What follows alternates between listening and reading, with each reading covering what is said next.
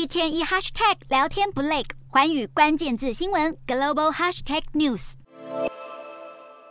先与中国国家主席习近平握手，接着介绍自己的妻子，菲律宾总统小马可仕展开为期三天的国事访问。两国元首都携伴见面，气氛看似和乐融融。这是小马可是上任后首次访问东协以外的国家，也是中国今年接待的首位外国领导人。因此，习近平也特别谈到两国历史，重申非中两国友情的可贵。由于小马可是出访中国，正值南海紧张局势升温之际，两国元首当然也谈及海上问题，共同表示将继续通过友好协商方式妥善处理海上问题，并且也会重启油气开发谈判，推动非争议区油气开发合作。小马可是更重申，菲方坚持一个中国政策，向外界展现非中关系依旧友好。小马可是与习近平会谈后，共同见证签署有关“一带一路”农渔业、基础设施、金融、海关、电子商务、旅游等合作文件。同时，小马可是访中期间，双方将发表联合声明。小马可是这一趟访中行程也有规模庞大的商业代表团随行，可见小马可是很重视与中国之间的经贸关系。而菲律宾外交部表示，菲中元首会面将为两国未来五六年内的双边关系定调。